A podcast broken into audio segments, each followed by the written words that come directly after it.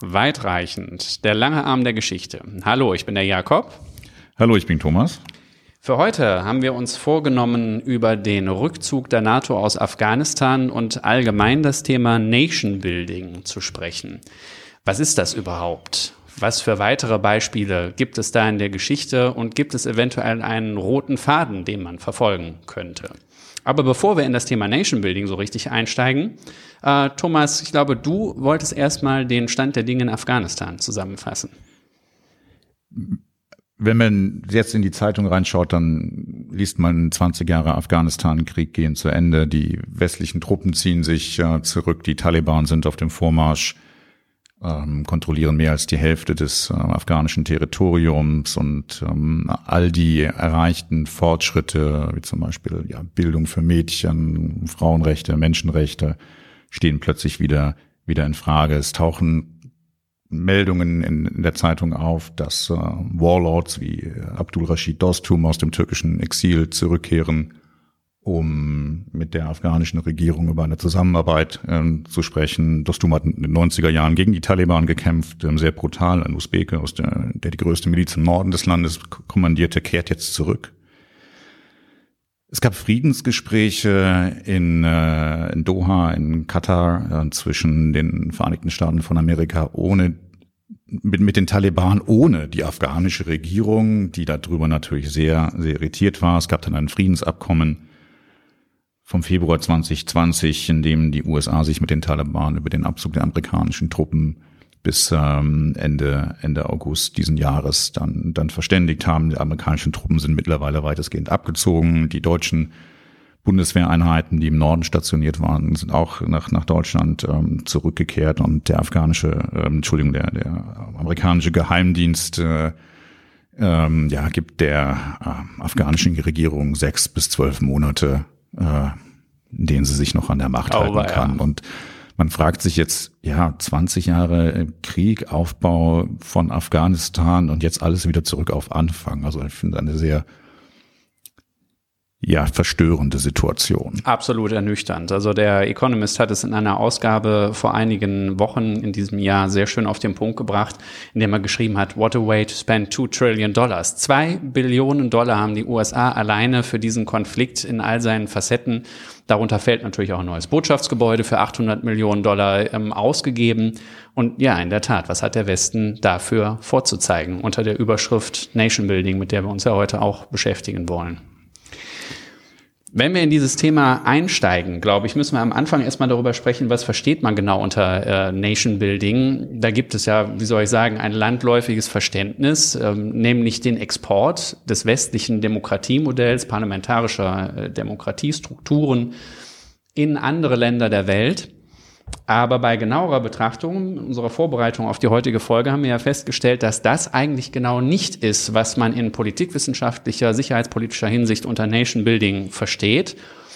Und ähm, wir haben einige Dinge herausgekrost, darunter zum Beispiel die Stellungnahme von einem Dominic Tierney, Politikwissenschaftler aus dem Vereinigten Königreich, aber auch Francis Fukuyama, der vielen unseren Hörerinnen und Hörern etwas sagen wird, namhafter Politikwissenschaftler aus den USA, die zunächst mal klipp und klar sagen, Nation Building hat nichts mit der Übertragung westlicher demokratischer Strukturen auf ein anderes Land zu tun, sondern primär erstmal damit, dass mit dem Einsatz von Truppen staatliche Strukturen überhaupt errichtet werden sollen, die so etwas wie Verwaltungshandeln zulassen. Also eine Polizeibehörde, ähm, eine funktionierende Regierung, eine Steuerbehörde, all das, was man überhaupt für das Funktionieren eines Staates braucht. Da ist noch nicht die Rede von pluralistischer Parteiendemokratie.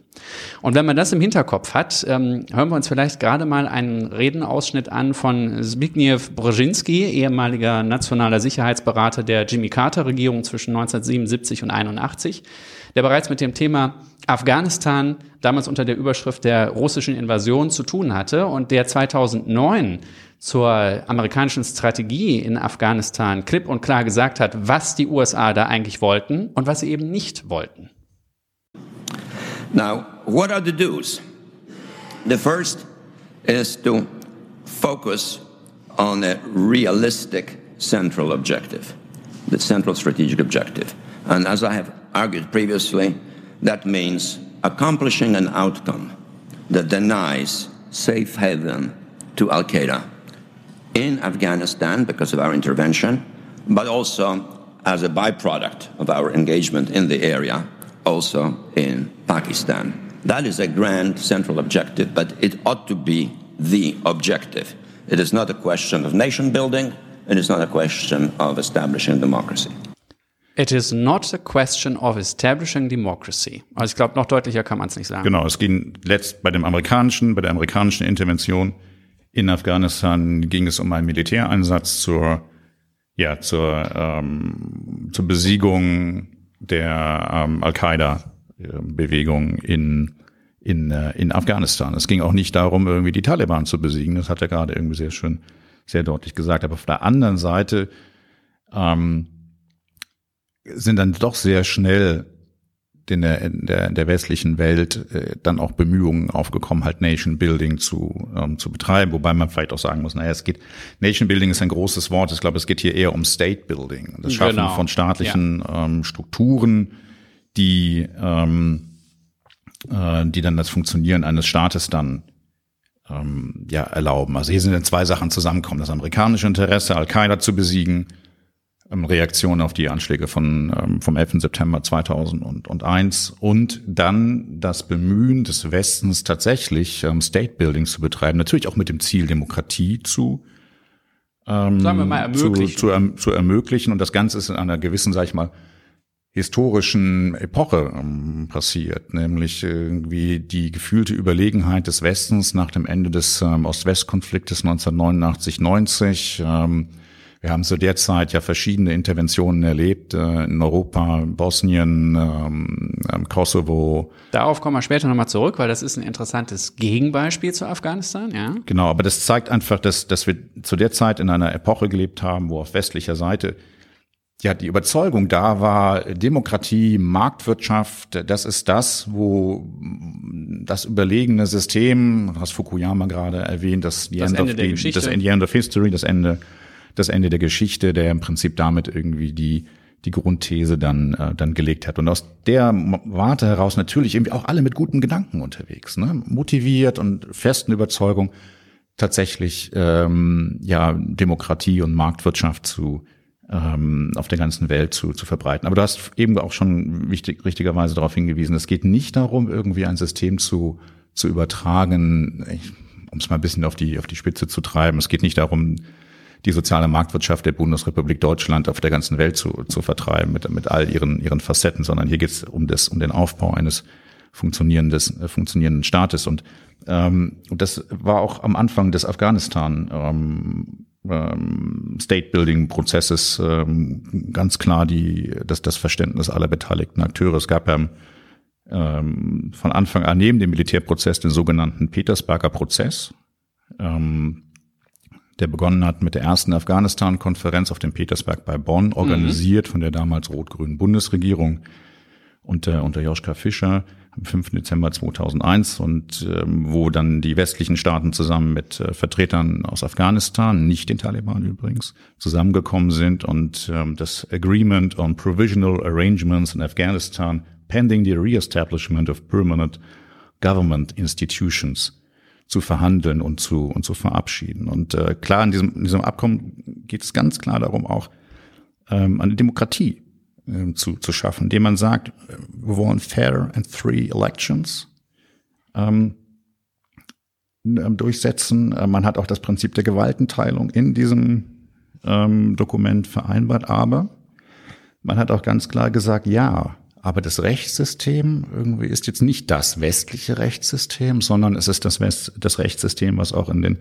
in Afghanistan ähm, zum Tragen kommt. Und äh, das wird sehr deutlich in einer Passage des Abkommens, die ich gerade mal zitieren will, ähm, wo es um die, äh, die Einrichtung eines, eines Gremiums ähm, gilt, was diese Rechtsordnung herausarbeiten soll. Dort heißt es, äh, Judicial Commission uh, shall rebuild the domestic justice system in accordance with Islamic principles, international standards, the rule of law and Afghan legal traditions. Interessante Reihenfolge. Und zweimal wird auf, ähm, ähm, ja, auf Rechtsprinzipien verwiesen, die unserem deutschen, unserem europäischen Rechtsverständnis eigentlich fremd sind, nämlich die Islamic Principles und äh, the Afghan Legal Traditions. Mhm. Also kann man sagen, ja, in der Richtung erstmal auch alles, alles richtig gemacht. Man ist jetzt nicht im Sinne von einem Kolonialstaat dorthin marschiert und hat gesagt, Leute, so müsst ihr das machen. Und hat gesagt, nein, wir helfen euch Strukturen aufzubauen im Sinne eines Rechtsstaates, aber das könnt ihr alles dann natürlich dann im Rahmen eurer ja, ähm, eigenen Traditionen, eurer eigenen ähm, Überzeugungen dann, dann aushandeln. Die Frage ist halt nur, warum hat das alles trotzdem nicht funktioniert? Mhm. Ich denke mal, ein wichtiger Teil der Antwort darauf ist, ähm, dass es ja jetzt am Ende deinen Ausführungen schon so klang. Und ich denke, da kommt auch das Missverständnis in der breiten Öffentlichkeit her, dass der ursprüngliche äh, Ansatz in Afghanistan, das ursprüngliche Ziel dieses Einsatzes, wie auch im Irak im Übrigen, gewesen sei, despotische Strukturen zu sprengen mit Waffengewalt und anschließend dann ähm, das westlich, westliche Modell zu importieren und über diesen Weg für Frieden und Sicherheit zu sorgen.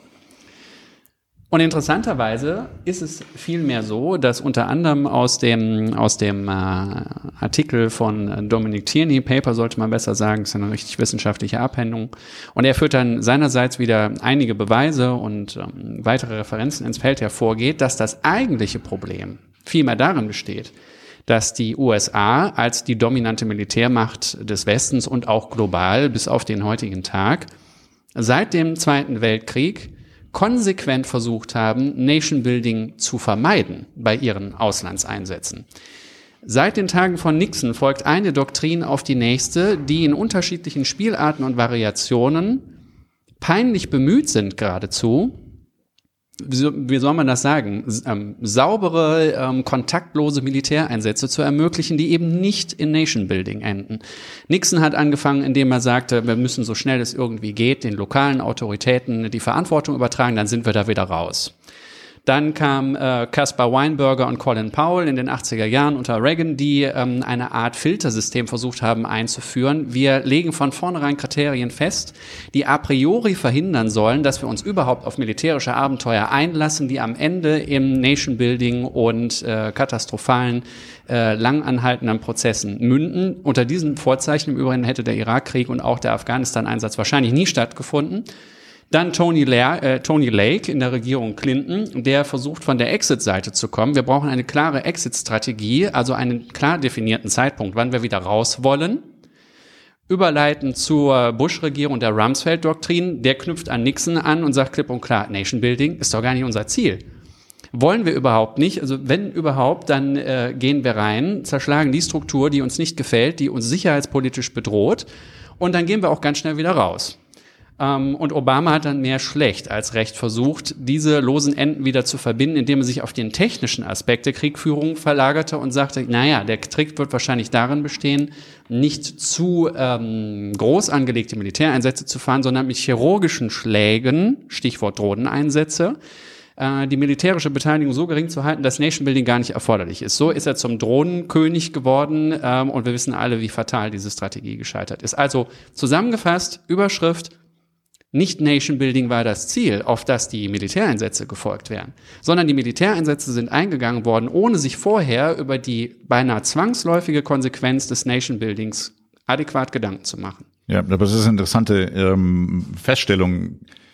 Ähm, das, das hatten wir auch gerade bei der Diskussion jetzt mit, mit Trump äh, gesehen und die Wahrnehmung von, von Trump, wo dann äh, gesagt wurde, naja, der schmeißt jetzt alles über den Haufen, was, äh, was vorher in den USA aufgebaut wurde. Aber letzten Endes war das ja konsequenterweise nur die Fortsetzung von dem, was Obama ähm, dann, dann auch schon, schon eingeleitet hat und auch die Präsidenten vorher. Obama hat ja auch gesagt, we're no longer in the nation building mode.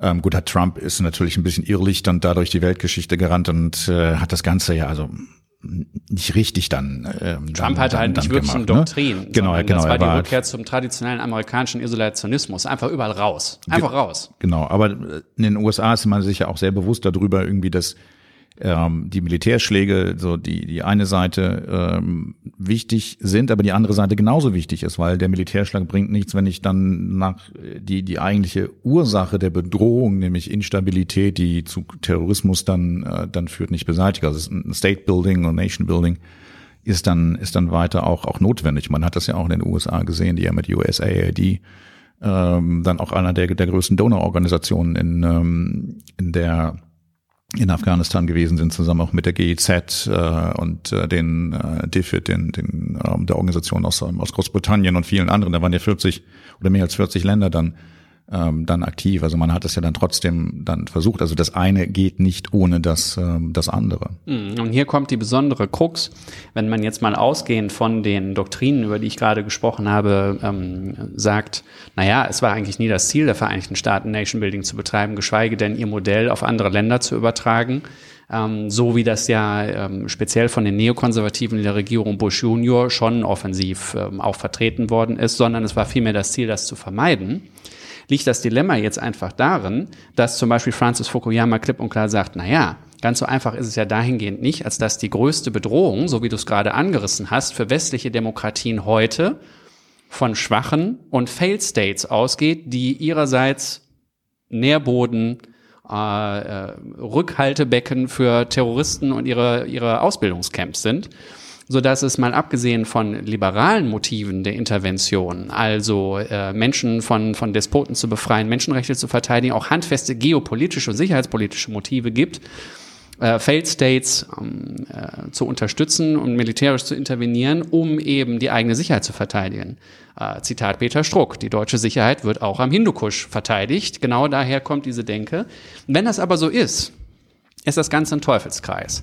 Weil wenn ein durch Bürgerkrieg und innere Zersetzung geschwächter Staat zu einer Intervention des Westens verleitet, animiert aus liberalen und sicherheitspolitischen Motiven und man dann aber anschließend genau in der Problematik Nation Building festhängt, scheint man ja nie aus diesem Interventionszirkel rauszukommen. Genau, das ist, ähm, das würde ich so auch eins zu eins ähm, unterstreichen. Das zeigt vielleicht auch so ein bisschen unsere Hilflosigkeit, wie wir ähm, als der Westen dann vor, äh, vor solchen Konflikten dann stehen und letzten Endes uns die Frage stellen, ja, können wir denn da überhaupt etwas machen? Können wir denn dort überhaupt, überhaupt helfen? Wenn wir jetzt zum Beispiel auf Afghanistan schauen, klar gab es dort Fortschritte. Wir sehen vor allen Dingen in den, in den Städten, sehen wir, dass dort Menschenrechte durchgesetzt wurden, Frauenrechte, äh, Mädchen wieder zur Schule gehen können, dass es dort Ansätze an der Zivilgesellschaft dann, dann, dann, dann gibt und die sicherlich von diesen Metropolen irgendwann auch mal in die immer noch, ähm, sag ich mal, in den alten Zeiten häufig stecken gebliebenen oder noch stehenden ländlichen Strukturen dann, ähm, dann sind. Aber jetzt gehen wir da raus. Jetzt sind wir plötzlich nicht mehr da. Jetzt fällt mhm. diese Stabilität fällt jetzt weg, die mhm. auch für die afghanischen Behörden unglaublich wichtig war, einfach mhm. für Sicherheit und Ordnung zu, zu garantieren. Da gehen ja jetzt die Taliban dann, äh, dann wieder rein, indem sie in ihren Gebieten dann Strukturen schaffen, Gesundheitsbeauftragte, Bildungsbeauftragte, plötzlich irgendwie Rechtsprechung ähm, effizient dann dann dann dann dann stattfindet natürlich nach Talibanrecht. Aber das wollen die Menschen ja. Sie wollen Stabilität, sie wollen schnelle Lösungen haben. Und es scheint ja. ja so zu sein, dass es auf dem ländlichen, ländlichen Afghanistan sich dann doch aus die, die Taliban auch wieder einer gewissen Zustimmung dann, dann verfolgen. Soweit wir das von hier aus unter den jetzigen mm. Zuständen mm. tatsächlich beobachten können. Wenn wir jetzt nach, jetzt nach in den, in den afghanischen Regierungsapparat selber reinschauen, merken wir einfach eine totale Enttäuschung. Ähm, zitiere mal aus einem Interview des, des Deutschlandfunks mit ähm, Bagdas Jawasch, einem Berater des afghanischen Parlamentspräsidenten, der sich sehr enttäuscht darüber geäußert hat, äh, über, den, über den Abzug und gesagt hat, dass man am Anfang einen, vielleicht auch einen ganz, ganz großen Fehler ähm, gemacht hat. Ähm, dass sich der Westen nämlich am Anfang nur auf, auf wenige ausgewählte Personenkreise ähm, konzentriert hat und nicht auf Institutionen. So hat er sich in dem in dem, ähm, in dem Interview geäußert. Und äh, das ist vielleicht auch ein wichtiger Punkt, den man mal kurz reflektieren sollte, wenn es um, um, um, um State Building ähm, geht, was ich, ich finde, der, der bessere Ausdruck ist als, als Nation Building, weil er viel präziser Auf jeden Fall. Dann, Nation Building, da äh, schwingt ist. immer genau diese Übertragung von äh, bestimmten äh, staatsrechtlichen Vorstellungen auch mit. Ähm, genau, das meint wirklich kulturelle Identität, politische ja. Kultur, darum geht's nicht. Es geht um, um den Aufbau von staatlichen Institutionen, die in einem bestimmten politisch-kulturellen, geschichtlichen äh, ähm, sozialen Umfeld für Stabilität sorgen. Und da geht es darum, Institutionen zu schaffen. Institutionen sind aber immer unabhängig von einzelnen Personen. Und vom Inhalt gewissermaßen. Und ein Justizministerium kann genauso gut islamisches Recht durchsetzen wie äh, westlich liberales Ja, aber es ist, es ist losgelöst von persönlichen Einzelinteressen, von genau. persönlichen Partikularinteressen. Ja. Und ich glaube, der, der Fehler, den der, den der Westen beim State Building in Afghanistan gemacht hat, ist, dass er sich tatsächlich am Anfang nur auf bestimmte Personenkreise mm. dann, dann konzentriert hat, nämlich die, die er kannte. Mm. Und das waren die, die, die Mujahedin, mit denen er dann äh, Kontakt hatte und mit denen er dann gesprochen hatte, mit den Pashtunen aus dem Norden, ne, Hamid Karzai, äh, ähm, als, äh, als erster als erster Präsident. Äh, da gab's noch gibt's noch viele viele andere andere Personen und dieser eben zitierte Parlamentsberater hat dann auch gesagt, na ja, das sind 2000 Familien, 2000 Familien, die, die Elite Afghanistan, die davon profitiert hat. Und, aber Institutionen haben wir nicht, nicht geschaffen. Und keine Institutionen geschaffen, alte, ich nenne es jetzt mal ein bisschen pointiert, Klientelnetzwerke ähm, bedient und jetzt verschwindet der Westen plötzlich. Eigentlich ist doch das ein totaler Verlust an Vertrauen und, äh, mhm. äh, und, und Glaubwürdigkeit mhm. gegenüber den den Menschen, die jetzt nicht zu diesen 2000 äh, Familien gehörten. Ne? Ist auch großer Fehler, den wir da gemacht Dazu haben. Dazu fällt mir übrigens ein filmischer ähm, Zusammenhang, eine filmische Brücke ein. Kleiner Tipp an unsere Hörerinnen und Hörer. Wer ihn noch nicht kennt, der Krieg des Charlie Wilson greift genau dieses Thema auf. Tom Hanks spielt absolut authentische Geschichte, reale Geschichte, den texanischen Kongressabgeordneten Charlie Wilson der über seine Möglichkeiten im Unterausschuss des Verteidigungsausschusses den größten verdeckten Krieg, den es jemals gegeben hat, gegen die Russen in Afghanistan anzettelt, indem er sich genau der Mujahideen, der Thomas gerade erwähnt hat, ähm, äh, bedient. Und ähm, das gelingt am Ende. Die Russen werden aus Afghanistan vertrieben. Und so wie es dann in dem Ausschuss in der nächsten Sitzung um die Frage geht, so viel, viel Geld bewilligen wir denn jetzt für den Bau von Schulen, endet das Ganze. Es gibt eine Million, keiner interessiert sich mehr für das Thema und es wird sogar ausdrücklich im Protokoll festgehalten, Charlie, hör da auf, wer interessiert sich denn für eine gottverdammte Schule in Afghanistan? Und er dann selber auch gesagt hat, selbstkritisch, ähm, prima, jetzt haben wir das alles erreicht und jetzt, we fucked up the endgame. Genau das, das ist es. Äh, wir sind reingegangen, haben was kaputtgeschlagen, haben sicherheitspolitisches Interesse verfolgt und um den Rest haben wir uns dann nicht mehr gekümmert. Also ähnlich wie das jetzt heute zu laufen scheint in Afghanistan. Ja, es ist ja auch so, wenn dadurch, dass die, äh, die militärische ähm, Sicherheit jetzt einfach fehlt und die afghanische Armee wird auf absehbare Zeit nicht in der Lage sein, das Land ähm, zu, ähm, ja, zu, zu, zu kontrollieren. Die afghanische Polizei wird das, wird das auch nicht machen. Irgendwann werden auch die ganzen Donororganisationen wie USAID, DFID, äh, die GIZ dann auch sagen, das ist zu unsicher. Wir gehen jetzt hier einfach ähm, raus, weil es, wir, wir kommen nicht weiter. Unsere Leute werden, werden bedroht. Es gibt Anschläge.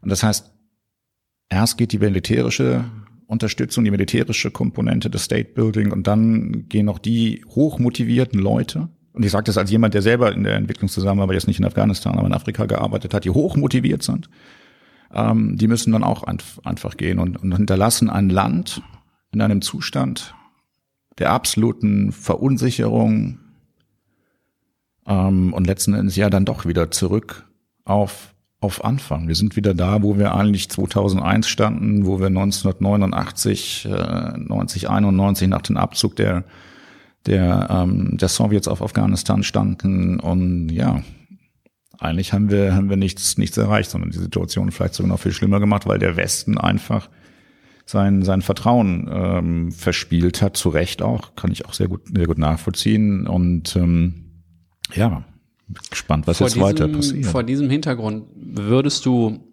Helmut Schmidt zustimmen, der vor allen Dingen gegen Ende seines Lebens immer vehementer die absolut strikte Haltung vertrat, jede Intervention des Westens in andere Länder, gleich auf welcher Grundlage und auf, aufgrund welcher Motivation, ist zum Scheitern verurteilt. Erzeugt mehr Leid und Not, als es ohne Intervention der Fall gewesen wäre. Und wenn der Despot noch so schlimm ist, wir gehen da nicht rein. Das war seine Haltung. Wie denkst du, das war die richtige Einschätzung? Das ist jetzt eine ähm, sehr harte ähm, Position, aber ich glaube, er hat recht. Mhm. Weil mir fällt jetzt kein Land ein, wo, wo dieses, äh, dieser Ansatz der, des, des State Building, der, wie gesagt, aus dieser historischen Periode der 1990er Jahre stammt. Mhm. Aus diesem, ja, wir haben, der Westen hat gewonnen, das Ende der Geschichte, und wir machen jetzt äh, Marktwirtschaft und Demokratie auf der auf der auf der ganzen Welt. Mir fällt nichts ein, wo das tatsächlich funktioniert hat. Ja, wir haben Somalia ist auch ein weiteres Beispiel. Es hat auch im Irak nicht äh, ähm, nicht äh, nicht nicht funktioniert. Ja, ähm, es gibt sicherlich Länder, wo wo, wo diese Interventionen eine, eine, einen Effekt hatten. Und ich glaube, das sind Länder, die uns kulturell vielleicht, vielleicht näher stehen, wenn, wenn man das so, so sagen kann. Ne? Also ich glaube schon, dass dass die, die Bemühungen des, des, des Westens und der Europäer in, in, in Bosnien-Herzegowina zum Beispiel Strukturen ähm, aufzubauen, im Kosovo Strukturen mhm. aufzubauen, einen, einen positiven Effekt hatten. Ja. Natürlich sind das auch Länder, die, die nicht mit unseren, sag ich mal, deutschen demokratischen marktwirtschaftlichen Maßstäben zu, ähm, zu vergleichen sind. Aber trotzdem, dort wurde eine gewisse Stabilität erreicht unter ähm, ja, ähm, Wahrung der, sag ich mal, der, der lokalen und kulturellen Eigenheiten. Nennen wir das mhm. jetzt einfach mal so ein bisschen mm. so. so ähm, also das Interessante so, so an ne? diesen Einsätzen ist auf jeden Fall, dass die dadurch hervorstechen, dass sie gerade ähm, geopolitischen, sicherheitspolitischen Interessen der USA in keiner Weise gedient haben. Das heißt, hier war tatsächlich von Anfang an die Motivation des Einsatzes, State Building zu betreiben und äh, Menschenrechtsverletzungen zu bekämpfen. Und offenbar hat das zu einem anderen Ergebnis geführt, als wenn die USA auf der Grundlage ihrer eigenen sicherheitspolitischen Interessen erstmal irgendwo eingreifen, ob mit oder ohne NATO sei dahingestellt, und dann Nation Building oder State Building eher unfallartig aus diesem Einsatz folgt, oder? Ja, vielleicht war es auch noch, war es sogar noch ein bisschen anders, äh, Jakob. Äh, natürlich gab es dort auch, wenn wir an Kosovo denken und auch an, äh, an, an Jugoslawien generell gab es, gab es ja auch Militäreinsätze. Aber mhm. das waren kurze Militäreinsätze, wo serbische Truppen äh, mhm. besiegt wurden. Die waren dann dann zu Ende und klar war dann auch dann gab es dann auch die die äh, Kosovo Force KFOR und, äh, und, und andere, die dann für Stabilität und Sicherheit gesorgt haben. Aber gleichzeitig waren dort Akteure schon da, mhm. die einfach dort angeknüpft haben. Mhm. Ähm, wo sie, wo sie die ganzen Jahre schon schon gearbeitet haben. Die mussten kein State neu bilden, um das mal, um das mal so zu sagen. Die haben einfach ihr System weiterentwickelt und ähm, so wie es, wie es, ähm, wie es, ähm, wie es zum, zum Zeitpunkt des Konfliktes bestanden hat. Was der Unterschied ist, dass, dass dort bestimmte Politiken, wenn man zum Beispiel an Umweltpolitik denkt, ja, äh, Bildungspolitik, äh, Wirtschaftspolitik, neue Ideen eingespielt wurden, die aus Europa gekommen sind, aber die, die fielen auf fruchtbaren Boden. Und das ist, glaube ich, etwas anderes ähm, in, in, in, in, in Afghanistan, wo wir, wir haben seit 1978 einen Bürgerkrieg über 40 Jahre, da gibt es keine funktionierenden Strukturen mhm. mehr. Und das ist, glaube ich, der fundamentale Unterschied, warum State Building dort nicht funktionieren konnte. Wir aber in Ländern wie, wie im Kosovo oder, oder Bosnien da durchaus sehen konnten, ja, das kann funktionieren. Natürlich ist es nicht so, wie wir das dann hier in unserem, sag ich mal, gerade unserem westdeutschen deutschen Perfektionismus dann, dann, dann so wünschen, aber ähm, das ist halt einfach die Situation der Welt. Das müssen wir auch einfach akzeptieren. Ist am, am Ende ja dann auch wirklich einfach wieder die Frage, wie wir angefangen haben, der Zielkriterien. Wenn meine Zielkriterien sind, erfolgreich das westliche Modell in ein anderes Land, dessen Kultur eine komplett andere ist, zu verpflanzen, dann kann ich nur enttäuscht und mit leeren Händen abziehen. Wenn mein Ziel ist zu verhindern, dass autokratische Herrschaftsstrukturen systematisch Menschenrechte mit Füßen treten, habe ich vielleicht schon mehr Aussicht auf Erfolg. Ja, ich glaube, das, das Entscheidende, es gibt mehrere entscheidende Punkte irgendwie für erfolgreiche State Building. Ähm, ähm, ja, Maßnahmenentwicklung. Das eine ist, wie viel dieser Politik, die der möchte ich denn gerne oder über, übertragen. Je mehr ich äh, in, ein, in ein Land, in einen State-Building-Prozess reingebe, desto komplizierter wird es auch. Und letzten Endes überfordere ich damit auch die Menschen, wenn sie gleichzeitig für ja Gesundheit, für Bildung, für Umweltpolitik, für Wirtschaftspolitik, für Außenpolitik, also alle Politikfelder auf einmal äh, institutionalisieren soll, überfordere ich eine Gesellschaft. Das funktioniert einfach einfach nicht. Kleinere Bereiche irgendwie, dass, äh, dass das funktioniert. Ich glaube, in Afghanistan war einfach die die Breite an, mm. an mhm. Politikfeldern ähm, einfach einfach zu groß, hat das System überfordert, weil man sich ja letzten Endes auch nur mit bestimmten Leuten dann dann zusammengetan hat, die alle wieder ihre Partikularinteressen äh, verfolgt haben, die sie innerhalb von 40 Jahren mhm. oder von 20 Jahren Bürgerkrieg dann dann dann bereits äh, bereits entwickelt äh, dann dann haben. Das heißt irgendwie das, was man so schön immer als Ownership und Bereitschaft zur Reform äh, dann dann bezeichnet war bei bei diesen Menschen häufig ja auch eher ja sag ich mal Lippenbekenntnis. Und dann, wir machen da mal mit, aber hintenrum ähm, sichern wir dann weitere unsere unsere Fründe. Mm, mm. Ne? Und ähm, ich glaube, das ist dieses Zusammenspiel, das Ausmaß, wie viel ähm, Politiktransfer, wie viel State Building möchte ich denn dort anstoßen? Wie viel Politiken, wie viel Programme? Ne? Mit wem mache ich das? Sind diese Menschen bereit ähm, dafür, das auch tatsächlich umzusetzen, auch zum Preis ihrer eigenen ähm, Aufgabe von von oder der Aufgabe ihrer eigenen Macht? Ähm, und und wie viele Menschen habe ich denn dort, die das auch tatsächlich leisten können? Also im Sinne von Ressourcen, ja, Wissen, ähm, Bildung und das ist in manchen Ländern einfacher. Ich glaube, es ist einfacher in Ländern, die uns ähm, kulturell näher stehen. Ähm, und es ist einfacher in Ländern, die, die nicht so stark zerstört sind wie, ähm, wie Afghanistan. Und, so. und es ist definitiv einfacher mit äh, Strukturen, mit Ressourcen, die auch für die Aufgabe geeignet sind. Ähm, den äh, Exkurs möchte ich gerade gerne noch machen, denn in einem Punkt, glaube ich, muss man am Ende sogar so jemandem wie Donald Rumsfeld recht geben, und das knüpft auch an eine sehr deutsche Sichtweise an. Soldaten sind keine Entwicklungshelfer.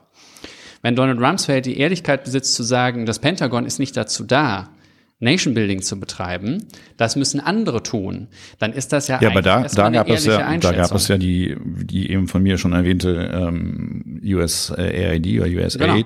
Organisation. Also das, das gab es ja, ja, das gab es. ja. Aber beides kann halt nicht und deswegen wollte ich auf diesen einen Punkt noch hinaus, fand das bei Dominik Tierney so besonders spannend, dass er als erstes Beispiel für Nation Building der US-Armee anführte, und das ist halt so spannend in Verknüpfung mit unserer zweiten Episode, die Reconstruction der Südstaaten nach dem Bürgerkrieg. Und ich würde das gerade nicht als Beispiel anführen, weil das ist ja in kolossaler Weise gescheitert, wie wir in unserer zweiten Episode erarbeitet haben. Hier ist ja eben genau im Wege einer Militärregierung ohne begleitende zivile Strukturen versucht worden, einen anderen Landesteil systematisch umzuerziehen mit ähm, revanchistischen Folgen, ähm, die aufzeigen, dass insbesondere eben das Nation Building abseits vom State Building überhaupt gar nicht funktioniert hat. Ist es denn dann legitim zu sagen, die einzigen beiden echten Beispiele für erfolgreiches Nation Building sind Deutschland und Japan nach dem Zweiten Weltkrieg? Naja, mit Blick auf Deutschland kann man ähnlich argumentieren, wie, äh, wie, wie es gerade mit Blick irgendwie auf, auf Bosnien und, äh, und, und, und den Kosovo ähm, getan haben. Auch dort wir haben zwölf Jahre Nazi-Herrschaft gehabt, mhm. aber die Institutionen waren noch da. Und es gab Menschen, die haben, haben sich an die Zeit erinnert, irgendwie vor der, äh, vor der Nazi-Herrschaft und wussten, wie, wie, wie das funktioniert. Die wussten, wie man einen Staat ähm, effektiv und effizient managt, organisiert. Ähm, das heißt, die Institutionen waren da und ich denke auch, dass das ähm, die Kultur, kulturelle Nähe zu, ähm, zu amerikanischen ähm, Politiken, politischen Ideen, die ja dann gekommen ähm, sind, einfach einfach da war. Weil man kam aus dem gleichen Kulturkreis, mhm. ja. Also man war Mitglied im Völkerbund, ja. Das mhm. gab ja diese Diskussion auch in der Zwischenkriegszeit, ja. Also mhm. da war einfach diese kulturelle Nähe da.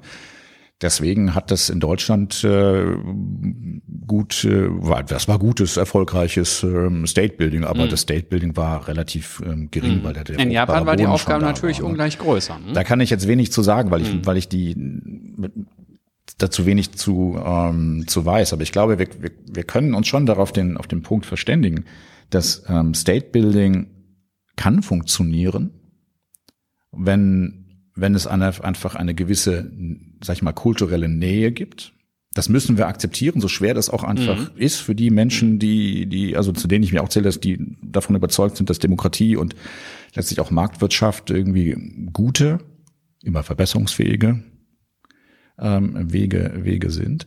Aber wir müssen auch akzeptieren, dass das manchmal einfach nicht funktioniert, weil es einfach die kulturell nicht, nicht passt. Und der zweite Punkt ist, dass ähm, Militärinterventionen für sich alleine genommen nicht zu, zu State Building dann, dann führen. Dem, dem kann man kurzfristig militärische äh, Ziele, Sicherheitsziele ähm, ähm, erreichen. Das muss aber immer dann von, auch von State Building dann ähm, dann, dann, dann begleitet werden. Das ist, glaube ich, ein unglaublich schweres, schweres Thema. Wir kommen da auch, glaube ich, zu keiner keine richtigen. Äh, Nein, aber ich Antwort, glaube, es ne? ist fair als äh, Quintessenz festzuhalten und das finde ich schon ein tolles Ergebnis unseres heutigen Gesprächs, dass äh, Nation Building ausdrücklich nicht meint und dass das auch nicht das Ziel zum Beispiel der USA war in den letzten Jahrzehnten, auf Teufel komm raus und mit vorgehaltenem Bajonett das westliche Modell auf andere Länder zu oktroyieren, sondern vielmehr unfallartig aus Militäreinsätzen folgte, die gerade unter der Überschrift liefen, Nation Building wollen wir gar nicht betreiben sodass wenigstens die Hoffnung besteht, wenn man mal die Denkrichtung umdreht, so wie im Kosovo damals geschehen und in Bosnien-Herzegowina, wir wollen dieses Ziel verfolgen und dafür gehen wir da jetzt rein, auch bessere Ergebnisse vielleicht dabei rauskommen könnten. Wir werden auf unserer Website ein paar Literaturquellen zu Afghanistan, aber auch zu ähm, Denkschulen der ähm, des Nation beziehungsweise des State Building ähm, dann ähm, ja äh, verlinken. Mhm. Das Ganze ist dann zu finden unter www.weitreichen-podcast.de. Bis zum nächsten Mal. Bis zum nächsten Mal.